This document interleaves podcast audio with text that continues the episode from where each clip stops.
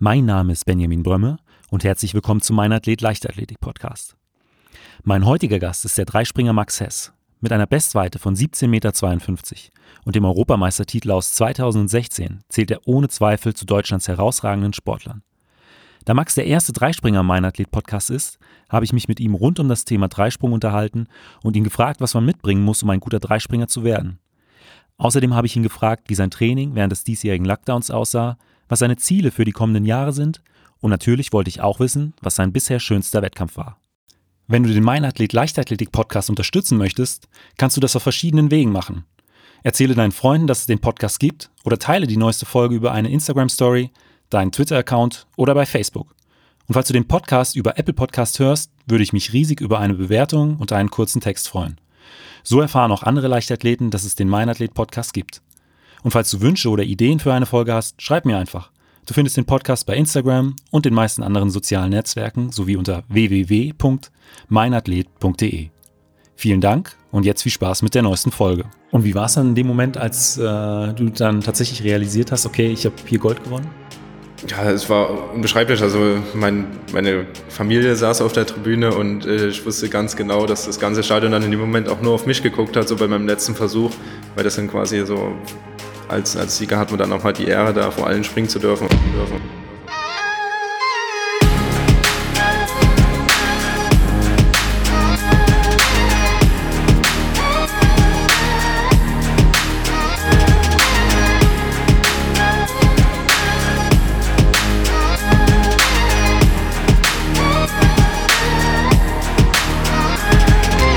Mein Athlet, der Leichtathletik-Podcast aus Frankfurt am Main. Herzlich willkommen, Max. Hi. Meine erste Frage ist ganz oft, wie bist du eigentlich zur Leichtathletik gekommen? Ja, zur Leichtathletik bin ich äh, damals gekommen über einen alten Schulfreund aus der Grundschule, der, mit dem ich viele Jahre Fußball gespielt habe zusammen. Er hat mich dann eines Tages mal gefragt, hier hast du nicht Bock auf Leichtathletik? Ich bin beim Probetraining angemeldet, willst du mitkommen? Und bin dann tatsächlich mit hin und letztendlich äh, auch dabei geblieben. Am Anfang war es natürlich viel Spiel und Spaß, hatte noch nichts wirklich mit Leichtathletik zu tun, aber äh, hat mir dann doch Freude gemacht und ja, bin dabei geblieben. Und du hast gesagt, du hast vorher auch mit ihm zusammen Fußball gespielt. Wie äh, lange warst du davor im Fußballverein? Ähm, ich war tatsächlich bis zur siebten Klasse äh, im Fußballverein, habe dann auch zwei Jahre am Sportgymnasium parallel nach Fußball gespielt, äh, zur Leichtathletik dazu, wollte eigentlich ursprünglich auch dann mit dem Fußball aus Sportgymnasium gehen. Ähm, das ging leider damals bei uns aber nur in der siebten Klasse und musste da irgendwie zwei Jahre überbrücken und habe quasi die Leichtathletik als Überbrückungsjahre genommen.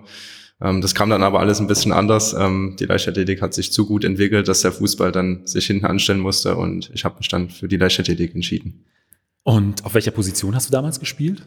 Äh, ganz unterschiedlich. Also ich habe äh, tatsächlich angefangen äh, in der Abwehr, habe mich dann langsam ins Mittelfeld äh, vorgekämpft und letztendlich dann meine Karriere als Stürmer beendet, auch mit ein, zwei Torwart-Einsätzen, weil unser Torwart ab und zu mal äh, dann nicht zur Verfügung stande und deswegen habe ich eigentlich fast alles gespielt, aber letztendlich im Sturm habe ich mich, glaube ich, am wohlsten gefühlt.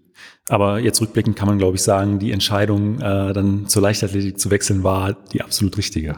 Ja, das denke ich auch. Also ähm, das war damals echt eine schwere Entscheidung. Also äh, meine Eltern waren da auch sehr gespalten. Ähm, meine Mom wollte mich lieber in der Leichtathletik haben und mein, mein Vater wollte eher, ja, mach doch den Fußball weiter und versuch's dort. Und letztendlich habe ich mich dann, denke ich, doch richtig entschieden. Und bist du dann aber damals direkt zum Dreisprung gegangen oder ähm, war das erstmal, ich sag mal, warst du da eher breiter aufgestellt wie, wie beim Fußball? Ähm, am Anfang war das halt so, dass äh, die Leichtathleten immer alles machen mussten. Da waren die klassischen Blockmehrkämpfe und, und Mehrkämpfe an sich auch in den U-Meisterschaften. Ähm, ja, dort hat man eigentlich alles von Wurf bis Langsprint und äh, ja auch Laufausdauer gemacht. Ähm, das hat sich dann, glaube ich, auch erst in der siebten, achten Klasse entschieden, dass ich dann quasi in eine Sprungtrainingsgruppe gekommen bin, wo es dann hauptsächlich um den äh, Horizontalsprung ging, Weitsprung und Dreisprung. Ähm, in der bin ich auch heute noch in dieser Trainingsgruppe und ja, habe am Anfang auch erstmal nur Weitsprung gemacht. Deswegen, äh, der Dreisprung kam dann eigentlich erst relativ spät dazu. Aber gab es da äh, irgendeinen bestimmten Moment, äh, der für dich entscheidend war, dass du gesagt hast, okay, ich äh, lasse es jetzt mit dem Fußball und konzentriere mich auf die, auf die Leichtathletik? Ähm, entscheidenden Moment gab es nicht. Ähm, letztendlich war es dann so, dass das Leichtathletiktraining am Sportgymnasium, wo das ja dann doch ein bisschen leistungsorientierter alles passiert ist, ähm, zu viel Zeit in Anspruch genommen hat, um nebenbei noch den Fußball wirklich auszuüben. Ähm, ja, dann habe ich ein, zwei Mal die Woche das Training weggelassen im Fußball, ähm, hatte dann auch mal noch ähm, das Kreistraining, sage ich mal, also wo dann quasi die, die besten Spieler des, des Landkreises Chemnitz oder, oder der, der Stadt quasi zusammen trainiert haben für eine, für eine Stadtauswahl. Und ja, das musste ich dann auch ab und zu absagen, weil davor das Training zu intensiv war an der Leichtathletik und letztendlich ja, ist es immer weniger geworden und irgendwann habe ich dann gar nicht mehr Fußball trainiert und es war eher ein fließender Übergang letztendlich. Okay. Und was macht der Dreisprung für dich zu was Besonderem? Der Dreisprung an sich ist eigentlich äh, sehr, sehr anspruchsvoll als Disziplin. Ähm, es ist nicht nur irgendwie pure Gewalt oder, oder einfach pure Schnelligkeit, ähm, die, die benötigt wird. Es ist so von jedem ein bisschen was. Und ähm, man kann im Dreisprung zwei perfekte Sprünge hintereinander zeigen, ähm, zwei perfekte Teilsprünge. Und sobald man den letzten irgendwie schief hinsetzt oder, oder nicht gut trifft, äh, ist der komplette Sprung quasi hinüber. Und letztendlich auch diese, diese dreifache Perfektion, die man ausführen muss, um letztendlich eine gute Weite stehen zu haben, ist äh, ja ein großer Anreiz für mich, da auch jedes Mal an mir selber zu arbeiten. Stelle ich mir dann auch so vor, dass es eine Disziplin ist, bei der die Konzentration extrem wichtig ist. Also, dass man da auf den Punkt fokussiert ist. Wenn du sagst, dass mit den ersten beiden Teilbereichen äh, kann super laufen und äh, der, der letzte Sprung kann dann nochmal alles zunichte machen. Also, da muss man, glaube ich, bei jedem Sprung zu 100 Prozent fokussiert sein. Ja, das auf jeden Fall. Also ähm, ich hatte es auch schon ein, zwei Mal bei mir selber erlebt, dass man quasi zwei, zwei perfekte Teilsprünge am Anfang hatte und sich gedacht hat, okay, der, der Sprung wird richtig weit, der ist mega gut und ist dann gar nicht mehr mit dem Kopf dabei bei der Sache und setzt den letzten irgendwie so ein bisschen lapidar hin und merkt dann, ah shit, das war jetzt blöd. Ich hätte einfach durchziehen sollen und landet irgendwo bei, bei 16 Meter, wo es eigentlich viel, viel weiter hätte gehen können, weil man einfach unkonzentriert war und sich auch vielleicht schon ein bisschen zu früh gefreut hat, ähm, dass der Sprung gut wird. Ähm, deswegen da bei der Sache einfach auch bis, bis man in die Grube gelandet ist, voll bei der Sache bleiben und durchziehen.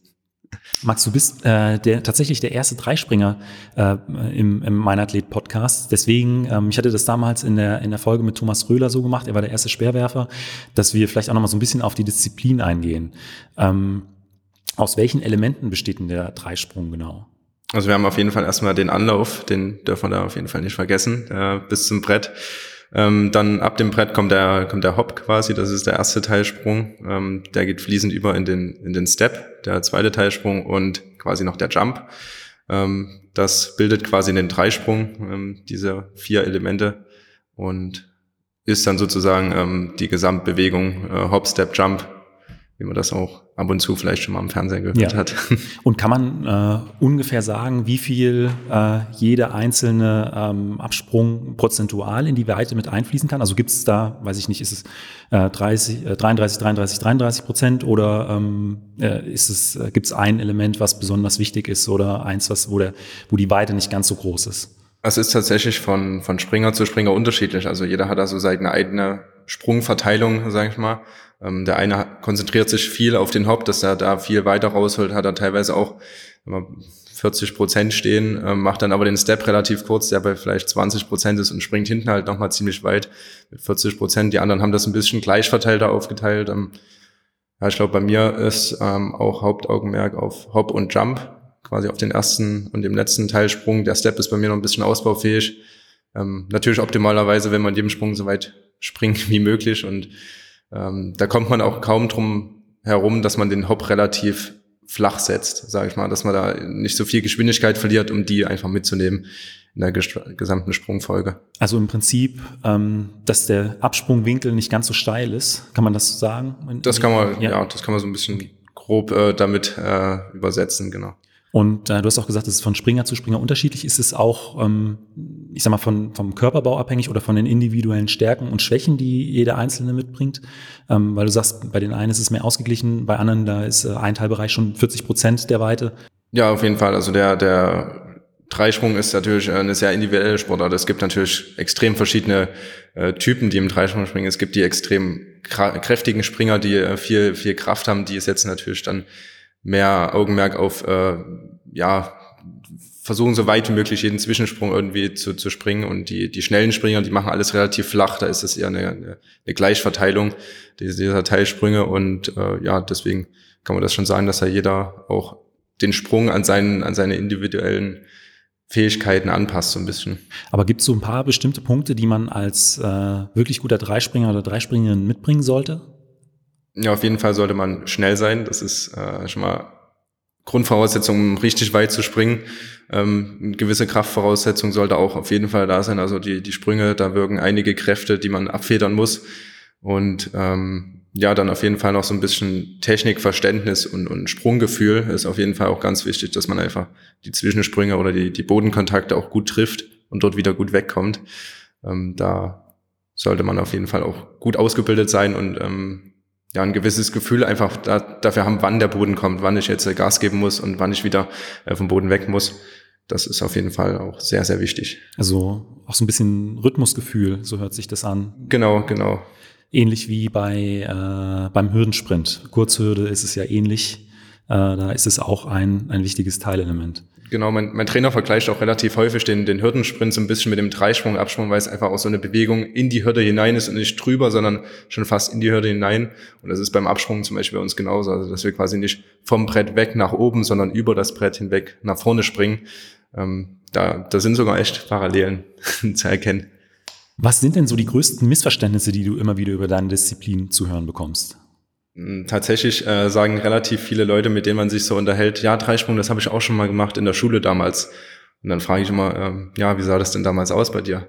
Ja, wir standen so, äh, aus dem Stand haben wir immer auf einem Bein, sind wir dreimal gesprungen. Da denke ich mir, okay, das ist der klassische Dreierhab. Den machen wir auch im Training, aber das ist kein Dreisprung. Ähm, das stimmt nicht ganz überein. Und dann muss man natürlich erstmal die Leute aufklären, dass Dreisprung doch noch ein bisschen was anderes ist.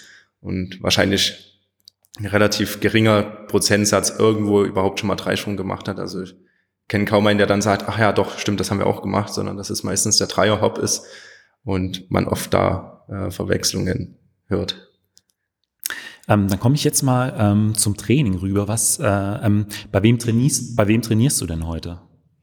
Ähm, mein, mein aktueller Trainer ist Harry Marusch. Ähm, ich habe letztens sogar erstmal überprüft, wie lange ich denn hier schon in dieser Trainingsgruppe bin ähm, oder bei meinem Trainer trainiere viel mehr. Und es sind tatsächlich jetzt äh, acht Jahre geworden in den Herbstferien im Oktober. Deswegen kann ich das ganz gut abschätzen und äh, acht Jahre ist auf jeden Fall schon eine verdammt lange Zeit. Also ihr kennt euch mittlerweile, glaube ich, schon ganz gut. Ja, man, man kennt die, die Stärken und Schwächen des anderen, weiß genau, wie er tickt und wo man auch vielleicht mal ruhiger sein muss und kann das ganz gut einschätzen. Und ähm, trainierst du in einer Gruppe oder trainierst du alleine? Wir, wir trainieren hier in Chemnitz in der Trainingsgruppe mit äh, auch einer anderen Dreispringerinnen und Dreispringern, Weitspringern auch. Ähm, sehr gemischt, also wieder der Horizontalsprung, der hier vereint ist. Ähm, auch aktuell die, die deutsche Meisterin im Dreisprung bei uns in der Trainingsgruppe, Maria Pozza, bringt wahrscheinlich dann auch in so einer Trainingsgruppe eine gewisse Eigendynamik mit. Also wenn äh, so viele auf einem guten Niveau sind, äh, das äh, pusht, also können wir vorstellen, dass es äh, alle dann nochmal zu, äh, zu besseren Leistungen pusht. Ja klar, also ähm, wir versuchen auch das Training immer so zu gestalten, dass wir irgendwie einen Wettkampf draus machen und äh, das ist auch vom Trainer so gewollt, dass wir einfach in jeder Trainingseinheit ans, ans Maximum gehen und einfach auch uns gegenseitig pushen und da ähm, ja immer wieder bessere Leistungen hervorbringen und was sich natürlich auch dann letztendlich in den Wettkämpfen widerspiegelt, weil es auch eine Wettkampfsituation ist. Man muss damit umgehen können, man muss nochmal einen draufsetzen können und das kann man natürlich so im Training mal ein bisschen besser trainieren auch. Ist dann wahrscheinlich auch äh, so eine mentale Geschichte. Ich sag mal, wenn man das aus dem Training so ein Stück weit schon gewohnt ist, mit diesem, ich sag mal, Wettkampfstress äh, umzugehen, fällt es ein, einem im äh, äh, richtigen Wettkampf dann vielleicht auch ein Stück weit leichter. Ja, klar, das, das ist so ein bisschen der Hintergrund auch der ganzen Geschichte und ähm, deswegen äh, machen wir das auch und es macht natürlich auch unheimlich viel Spaß, wenn man äh, ein paar Leute hat, mit denen man sich so ein bisschen anstacheln kann und auch mal so, ein, so einen kleinen Spruch in die andere Richtung bringt und das natürlich dann immer einfach nochmal ein bisschen mehr motiviert und äh, das ist so schon, also es macht auf jeden Fall äh, Riesenbock. Gibt es dann auch ab und zu mal, weiß ich nicht, auch so den kleinen, äh, einen kleinen Wetteinsatz, äh, wenn es, was weiß ich, derjenige erreicht diese Leistung in dieser Woche oder ähm, bleibt sowas dann, dann doch außen vor? Ja, oftmals geht's um, um einfach, um, sagen wir mal, um die Ehre in der Trainingsgruppe, wer so ein bisschen der, der Leader ist. Und äh, teilweise geht's aber auch mal um Mittagessen oder so. Dann sagen wir, komm, äh, wenn du jetzt noch einen drauflegst, dann, dann gebe ich dir einen Döner aus oder keine Ahnung, dann so, so Kleinigkeiten, also sind, sind keine großen ja. Wetteinsätze. Und wie sieht denn so eine typische Trainingswoche äh, bei dir aus? Also wie viele Einheiten machst du im Schnitt? Also sind so ein bisschen abhängig von der, von der Phase, in der wir uns befinden. Momentan ist gerade die Aufbauphase und ja, da sind so sechs bis sieben Einheiten die Woche. Ähm, kann dann in Richtung Wettkampfphase wird es ein bisschen weniger, da sind es dann fünf bis sechs Einheiten. Also ist immer ein bisschen daran angelehnt, wie, wie wertig der Wettkampf jetzt ist, wenn das jetzt Anfang der Saison ist, kann man das auch aus dem Training heraus gestalten. Wenn es dann gegen Höhepunkt oder Ende der Saison geht, dann werden das doch wieder weniger Einheiten. Und wie ist es dann ungefähr aufgeteilt? Also kannst du sagen, was ich nicht, die Hälfte oder ein Drittel ist äh, Technik, ein Drittel ist Schnelligkeit, äh, das, äh, ein anderes Drittel ist äh, Kraft und dann kann man das ungefähr so ähm, ja, grob aufteilen? Das passt eigentlich ziemlich genau, äh, dass es immer ein Drittel ist. Ähm, wir gehen jetzt mal einfach von dem, vom Schnitt sechs Einheiten aus, äh, Montag bis Samstag. Und da haben wir eigentlich zweimal die Woche Kraft, zweimal die Woche Technik und zweimal die Woche Schnelligkeitstraining. Ähm, deswegen ist das wirklich eigentlich ein Drittel, passt da ziemlich gut. Ähm, wie äh, wichtig ist denn bei euch da das Thema so technische äh, Hilfsmittel, technisches Equipment? Du hast schon gesagt, äh, der Dreisprung ist eine ja auch äh, sehr techniklastige äh, Disziplin. Da könnte ich mir vorstellen, dass auch ähm, Videoaufzeichnungen oder, oder anderes da auch mit eine Rolle spielt. Ja, klar. Ähm, der Dreisprung ist natürlich auch eine relativ schnelle Disziplin. Also ist ja gerade wie, wenn man das vielleicht mit einem Sprint vergleicht, die, die einzelnen Winkel von dem, von dem Knie in dem Lauf, wenn das ein maximaler Lauf ist, das sieht man ja kaum in, in Echtzeit. Deswegen machen wir da auch relativ viel mit, mit Zeitlupenaufnahmen und versuchen das dann einfach im Nachhinein nochmal ein bisschen genauer zu betrachten aber auch zum Beispiel in den, in den Sprinteinheiten nutzen wir äh, Lichtschranken, auch 10 Meter fliegen zum Beispiel aus dem Wettkampfanlauf, um das einfach auch zu simulieren, um da so ein bisschen zu vergleichen, okay, habe ich jetzt die Geschwindigkeit vorne am Brett, bin ich äh, schon so weit, dass ich äh, die Geschwindigkeiten erreiche, die ich, die ich brauche. So, das sind so die, die technischen Mittel, die wir da nutzen. Ähm, hast du da so einen groben Überblick, äh, mit was für einer Anlaufgeschwindigkeit du da am Brett ankommst? Also ich weiß, dass meine, meine beste Zeit oder meine beste Geschwindigkeit, die ich mal erreicht habe, äh, die gemessen wurde zumindest, war, glaube ich, 10,8 Meter pro Sekunde. Also fast 40 km/h, also so 38, 39 km/h. Ja, das kommt schon ganz gut hin. Das war natürlich, äh, ist immer ein bisschen abhängig davon, ob das im Wettkampf gemessen wird. Es gab vielleicht auch schon einen Wettkampf, wo ich deutlich schneller war oder ähm, das wird natürlich meistens nur bei deutschen Meisterschaften oder halt bei Wettkämpfen, wo die biomechanische Auswertung mit dabei ist, wird das gemessen. Ähm, aber da ist, glaube ich, 10,8 km Meter pro Sekunde. Aber das sind auch dann schon Geschwindigkeiten da, äh, 10,5, äh, 10,6 äh, über die 100 Meter kann man damit definitiv laufen. Also das ist schon äh, extrem schnell. Das Problem ist halt, das ist immer nur eine Momentaufnahme und das sind meistens die Geschwindigkeiten so, so einen Meter vom Brett oder so. Also es sind wirklich diese, diese Momentaufnahmen. Ich glaube, ähm, 100 Meter würde ich mich da ein bisschen schwerer okay. tun, da die Zeiten wirklich zu erreichen. Ähm, ich bin, glaube ich, vor vier Jahren das letzte Mal 100 Meter auf, auf Zeit gerannt, irgendwie im Wettkampf. Da waren es 10,9 okay. Sekunden. Also es könnte in die Richtung gehen, aber äh, versprechen würde ich da nichts. Schnelligkeitsausdauer spielt dann äh, da noch ein Stück mal rein. Aber du läufst ab und zu die 60, habe ich gesehen. Genau, das machen wir meistens äh, ähm, zum Saisonbeginn in der Halle. Machen wir häufig so Sprinterabende, nennt sich das. Da sind 30 Fliegen, 60 und 150, alles auf Zeit, relativ auch gut getaktet, also mit, mit weniger Pause.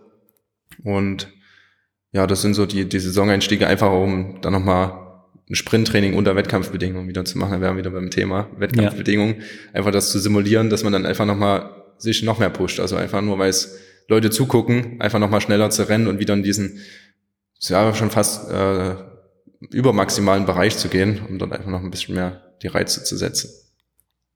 Ähm, das Jahr 2019 war ja für dich ein sehr, sehr schwieriges Jahr.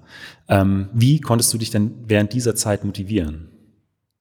Ja gut, 2019 war ja zum, leider nicht das einzige Jahr, was für mich ein bisschen schwieriger war. Das hat schon 2017 angefangen in London, es ging 2018 weiter mit Berlin. Äh, permanent verletzt gewesen, viele, viele kleine Dinge gehabt, die mich zurückgeworfen haben. Und das Ganze mündete dann 2019 in der größten Verletzung, die ich bis jetzt erleiden musste. Und ja, das, das war natürlich schwer, sich da jedes Mal zurückzukämpfen. Bei mir war es so, ich habe immer zwei Wochen gut trainiert, habe mich wieder rangekämpft, war halbwegs fit, konnte relativ schmerzfrei alles gestalten und habe dann von heute auf morgen wieder Probleme bekommen. Und das, das ging nicht nur einmal so, das war nicht zweimal so, das war bestimmt fünf, sechs Mal so das, der Fall, dass ich mich immer wieder rangekämpft habe, wir neue Ansätze gesucht haben, es funktioniert hat und dann auf einmal wieder nicht. Ähm, ja, deswegen, das war schwer, sich dazu zu motivieren und teilweise hat man dann auch so ein bisschen im Hintergedanken gehabt, so, oh, jetzt nochmal die ganze Sache, ich habe eigentlich keinen Bock mehr.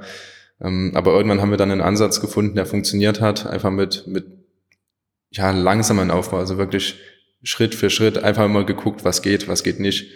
Und ähm, ja, sobald es irgendwie ein kleines bisschen irgendwie das der Körper signalisiert hat, es geht nicht mehr, haben wir dann sofort gesagt, okay, wir gehen wieder drei Schritte zurück und versuchen das noch langsamer aufzubauen. Und das war dann letztendlich auch, glaube ich, der Weg, den wir da gewählt haben und der auch ganz gut funktioniert hat. Aber ähm, arbeitest du da auch mit einem Mentaltrainer oder mit einem Sportpsychologen zusammen? Nee, das, das mache ich momentan noch nicht. Ähm, da hatte ich bis jetzt noch nicht das Bedürfnis, sage ich mal dazu, ähm, mich dann äh, so eine Person zu wenden. Das habe ich bis jetzt einigermaßen immer selbst hingekriegt und äh, sehe da auch momentan keinen Bedarf bei mir. Und wie sah denn ähm, in diesem Jahr das Training bei dir aus, insbesondere während des, äh, während des Lockdowns? Also ich habe äh, vor einer Weile ein Interview mit äh, der ähm, deutschen Meisterin äh, im Kugelstoßen Alina Kenzel geführt und sie hat äh, unter anderem erzählt, dass sie in einem Zimmer ihrer WG äh, einen Kraftraum eingerichtet hat, weil es keine Möglichkeit mehr gab, am OSP zu trainieren. Ähm, musstet ihr mit, mit ähnlichen Schwierigkeiten hier kämpfen? Also wir hatten echtes Glück, würde ich sagen. Ich glaube, wir waren auch, soweit ich das weiß, mit die ersten, die wieder irgendwie äh, die Halle betreten durften. Also wir hatten quasi zwei Wochen eine Schließung hier in der Halle. Das war die Hochzeit quasi äh, von Corona. Da war die Halle komplett dicht. Da gab es kein, kein rein und kein raus hier. Ähm, ich habe mich dann mit meiner Freundin, so gut es geht, äh, bei uns an der Uni im Freien ein bisschen bewegt. Also, solange das Wetter mitgespielt hat, habe ich dann versucht, so ein bisschen das Training, was wir hier gemacht haben, halbwegs umzusetzen. Ähm, alles im Freien natürlich, wo es ein bisschen ja, besser ging. Und ja, dann nach zwei Wochen durften wir zum Glück wieder in die Halle. Das waren dann erstmal nur die Kaderathleten, also Olympiakader und Perspektivkader hatten dann die Möglichkeit, wieder hier zu trainieren. Und da bin ich auch der Stadt Chemnitz auf jeden Fall sehr dankbar, die sich da äh, sehr eingesetzt hat, auch dem USP natürlich, ähm, die da auch Druck gemacht haben auf das Innenministerium von Sachsen, da irgendwelche Sonderregelungen zu finden, dass zumindest die Athleten, die hier im Olympiakader und Perspektivkader sind, wieder die Möglichkeit bekommen, sich vorzubereiten auf Olympia. Also da hattest du oder hattet, äh, hatten alle Kaderathleten wirklich die Stadt auch im Rücken, die als Unterstützung, äh, dass ihr schnellstmöglich wieder trainieren könnt. Genau, genau. Die Stadt hat da äh, die Wege auch geebnet und das innerhalb von zwei Wochen wirklich hingekriegt, dass hier ein Konzept besteht, ähm, dass wir quasi unter den Bedingungen wieder hier trainieren dürfen. Du konntest ja in diesem Jahr äh, trotz der schwierigen äh, vergangenen Jahre und auch trotz Corona äh, beim ISTAF äh, noch fast an deine persönliche Bestleistung anknüpfen. Wie gehst du denn bei solch großen äh, Wettkämpfen in, in das Stadion rein? Also hast du da bestimmte Rituale? Ähm, hast du weiß ich, eine Playlist oder irgendwas, äh, mit der du dich in den Wettkampfmodus bringst? Also ich habe so ein bisschen, äh, ja, macht das davon abhängig, wann der Wettkampf stattfindet. Also wenn das eher ein Wettkampf ist, der, der abends stattfindet, also was ja meistens die, die größeren Wettkämpfe sind, äh, in, in den Abendstunden dann natürlich früh einen kleinen Auftakt zu machen, ähm, was meistens so ein bisschen explosive Kraft ist, einfach ein paar Hürdensprünge oder äh, Kastensprünge, ein paar Kniebeuge, sowas äh, ganz leichtes, was auch nicht länger geht als eine Stunde und versuche mich dann einfach den Tag über ein bisschen zu beschäftigen. Also ich glaube, wenn man dann äh, einfach im Hotelzimmer liegt und, und nichts macht, ist es das Schlimmste, was man machen kann, einfach mit Leuten quatschen, äh, irgendwie Zeit beim Essen verbringen und dann auch vor dem Wettkampf meistens mal ein bisschen schlafen dass man da auch gut ausgeruht ist und dann einfach, ja, sich mit der richtigen Musik, also da habe ich keine feste Playlist, einfach auch ein bisschen irgendwie im Hotelzimmer meistens dann einfach Handy auf laut und so ein bisschen das einfach fühlen und versuchen in, in Stimmung zu bringen und dann geht's zum Wettkampf und dann ist halt äh, der volle Fokus äh, angeschaltet, dann geht's los mit Erwärmung und dann kommt eins zum anderen und dann steht man auf einmal auf der Anlaufbahn und muss springen. Ähm, ja, deswegen ist da irgendwie, habe ich keinen festen, festen Ablauf irgendwie, wie, wie alles ablaufen muss. Ich bin da relativ spontan. Du hast eben noch ähm, angesprochen, dann einfach beim Essen ein bisschen noch die Zeit genießen. Gibt es da bestimmte Sachen, auf äh, die du achtest bei, bei der Ernährung oder ähm, bist du da auch relativ frei? Also ich bin, sagen wir, bis auf das Armbrotessen relativ frei, so was äh, meine Ernährung angeht. Ähm, Versuche da jetzt mich nicht zu groß einzuschränken. Klar, also irgendwelches Junkfood äh, möglichst vermeiden. Das, das sollte, glaube ich, klar sein. Aber ähm, ja, gerade abends versuche ich dann eher ähm, die Kohlenhydrate zu zu streichen, so was irgendwie Nudeln oder Kartoffeln, Reis oder so angeht. All die Sachen, dass man das abends einfach ein bisschen weglässt und äh, mit mehr Gemüse und Fleisch ersetzt. Bei, äh, bei größeren Wettkämpfen, jetzt auch wie beim Easter in diesem Jahr, äh, kommt es ja auch zum Teil zu, zu spannenden, nicht nur für die Zuschauer zu spannenden Zweikämpfen. Ähm, Schaust du dir entscheidende Sprünge äh, deiner Konkurrenten im Wettkampf an oder äh, verzichtest du darauf? Weil ähm, ich war früher selbst äh, 100 Meter Sprinter und da kommt man in einem Finallauf nie in die, äh, ich sag mal, Bredouille, dass man äh, erstmal abwarten muss, was die Konkurrenz abliefert, weil man startet ja, alles starten zeitgleich. Äh, im, Im Dreisprung sieht das natürlich anders aus. Also schaust du dir da die, die Sprünge deiner Konkurrenz an oder lehnst du dich zurück und äh, machst einfach dein Ding? Ja, das ist echt unterschiedlich. Also es, es kommt echt auf den Wettkampf drauf an. Äh, es gibt, glaube ich, in den, in den meisten Wettkämpfen gucke ich mir die Sprünge tatsächlich an. Aber irgendwann hat man so, äh, so ein bisschen das Gefühl, so, okay, vielleicht ist es besser, du guckst nicht hin, aber irgendwann wird eh die Weite angezeigt und spätestens, wenn das Publikum irgendwie laut wird, dann weiß man, okay, man ist jetzt gefordert. Aber ja, letztendlich ist es vielleicht doch einfach, ja, schöner einfach den Leuten zuzugucken und einfach nochmal, vielleicht auch nochmal ein, zwei Sachen kurzfristig irgendwie bei ihm abzuschauen, wenn es ein guter Sprung ist, muss er irgendwas richtig gemacht haben und äh, ja, deswegen schaue ich, glaube ich, lieber hin, als dass ich irgendwie wegschaue und glaube, wir als Dreispringer, als, als Dreisprungfamilie würde ich es jetzt mal bezeichnen, sind auch alle super fair und äh, ich glaube, da wird niemand irgendjemand den Kopf aufreißen, wenn er sagt, okay, äh, du bist weitergesprungen, dich kann ich nicht mehr leiden, sondern äh, man, man gönnt dem anderen den Erfolg und äh, das, das geht über die, die Ländergrenzen hinaus, also selbst international sind wir da alle, glaube ich, super entspannt und, und gönnen das demjenigen auch. Ähm, du hast gesagt, äh, im Zweifel kann ich mir auch nochmal was Gutes äh, abschauen. Ähm, nutzt du vielleicht auch äh, gute Sprünge von Konkurrenten äh, für eine Videoauswertung, um dich da vielleicht auch so ein Stück weit weiterzubilden? Also Christian Taylor war ja, glaube ich, auch äh, beim ISTAF äh, sehr, sehr stark. Also sitzt ihr, setzt, ihr da, setzt ihr euch da manchmal zusammen in der Trainingsgruppe und analysiert es vielleicht auch so ein Stück weit oder äh, blendet ihr das aus? Also ich schaue mir das persönlich äh, sehr, sehr gerne an, weil ich einfach auch äh, Spaß daran habe oder einfach mir das gefällt, wie, wie, wie gerade bei Christian Taylor, wie elegant er springt. Also es sieht äh, so leicht aus und, und auch so leicht physisch an sich, ähm, dass er da einfach ähm, 18 Meter springt, obwohl er sich nicht wirklich anstrengt. So, das, das ist schon, also es sieht nicht angestrengt aus, er wird schon Vollgas geben, aber ähm, da kann man sich auf jeden Fall was angucken. Und ähm, mein Trainer meinte mal zu mir, dass ich eine, eine große Fähigkeit habe, Sachen einmal zu sehen und so gut es geht nachzumachen und ähm, das auch immer relativ gut funktioniert. Also ähm, auch mein erster Dreisprungversuch, den ich bei ihm in der Trainingsgruppe gemacht habe, hat er mir einmal ein Video gezeigt äh, von, von Christine Gierich damals. Ähm, ich habe mir das angeguckt und er meinte, ja, versuch das mal nachzumachen. Und ich habe das gemacht und er meinte, okay, wir machen in 14 Tagen einen Wettkampf im Dreisprung. Also so bin ich auch ein bisschen dann dazugekommen letztendlich. Und ja, ich glaube, die Gabe habe ich auch heute noch, dass ich einfach Sachen sehe und sehr, sehr schnell umsetzen kann. Und das, da hilft natürlich so eine Videoanalyse oder Videostudium äh, von den Top-Athleten äh, immens, um sich dort einfach nochmal ein, zwei Dinge irgendwie abzuschauen, die man selber besser machen könnte. Was sind denn deine Ziele für die kommenden Jahre? Ja, für die kommenden Jahre habe ich mir tatsächlich ein bisschen was vorgenommen, würde ich sagen. Ähm, aufgrund äh, der Situation, dass ich die letzten Jahre ein bisschen zurückstecken musste, ähm, will ich natürlich jetzt auch wieder angreifen. Also ich habe äh, wieder extrem Bock, drei zu springen und äh, auch weiter zu springen als die Jahre zuvor. Und äh, an oberster Stelle steht natürlich erstmal die Hallenbestleistung quasi auch im Freien abzurufen. Also irgendwo Richtung 17,5 draußen zu springen, das wäre so Ziel eins. Ähm, ja, dann natürlich, ähm, ja, Olympia ist ja jetzt noch die große Frage, ob es 2021 nun stattfindet oder nicht. Sollte es stattfinden, gehen wir mal davon aus. Ähm, ja, dort natürlich ins Finale kommen, alles äh, ein bisschen besser machen als in Rio. Dort äh, habe ich so ein kleines bisschen äh, das Finale verpasst, leider. Und ja, dann einfach bei, bei Tokio Vollgas geben und bei den Olympischen Spielen angreifen. Und findest du neben äh, den ganzen Wettkämpfen und äh, den Trainingseinheiten Physiotherapie noch Zeit äh, für andere Dinge oder ist dein kompletter Alltag äh, nur auf den Sport ausgerichtet? Also an erster Stelle steht natürlich bei mir der Sport. Das äh, steht außer Frage, glaube ich, ähm, als Leistungssportler. Des Weiteren habe ich jetzt so die letzten drei Jahre den Golfsport für mich entdeckt. Ähm, habe das über die Uni quasi angefangen und ja, dort auch meine Platzreife gemacht und jetzt seit drei Jahren bin ich da so ein bisschen dabei. Was hast du für ein Handicap? Ähm, ich spiele momentan ein 41er Handicap. Das liegt aber noch daran, dass relativ wenige Turniere auch dieses Jahr stattfanden. Ähm, so im Training spiele ich schon ein kleines bisschen besser, aber ähm, noch steht in meinem Golfausweis 41 drin. Das will ich aber dann auch zeitnah irgendwo Richtung 20. Äh, ist so ein bisschen das erklärte Ziel, also so ein 20er Handicap. Das ist auch möglich. Ähm, das habe ich im Training schon ein, zwei Mal oder in den, in den Trainingsspielen irgendwo hingekriegt, aber man muss es dann auch erstmal im Wettkampf abrufen können. Aber das auch der Sportler Ehrgeiz äh, sofort geweckt. Äh, genau, genau. Und ähm, studierst du nebenbei oder machst du äh, noch andere Sachen oder? Ähm, ich studiere nebenbei noch an der TU Chemnitz ähm, Wirtschaftsingenieurwesen.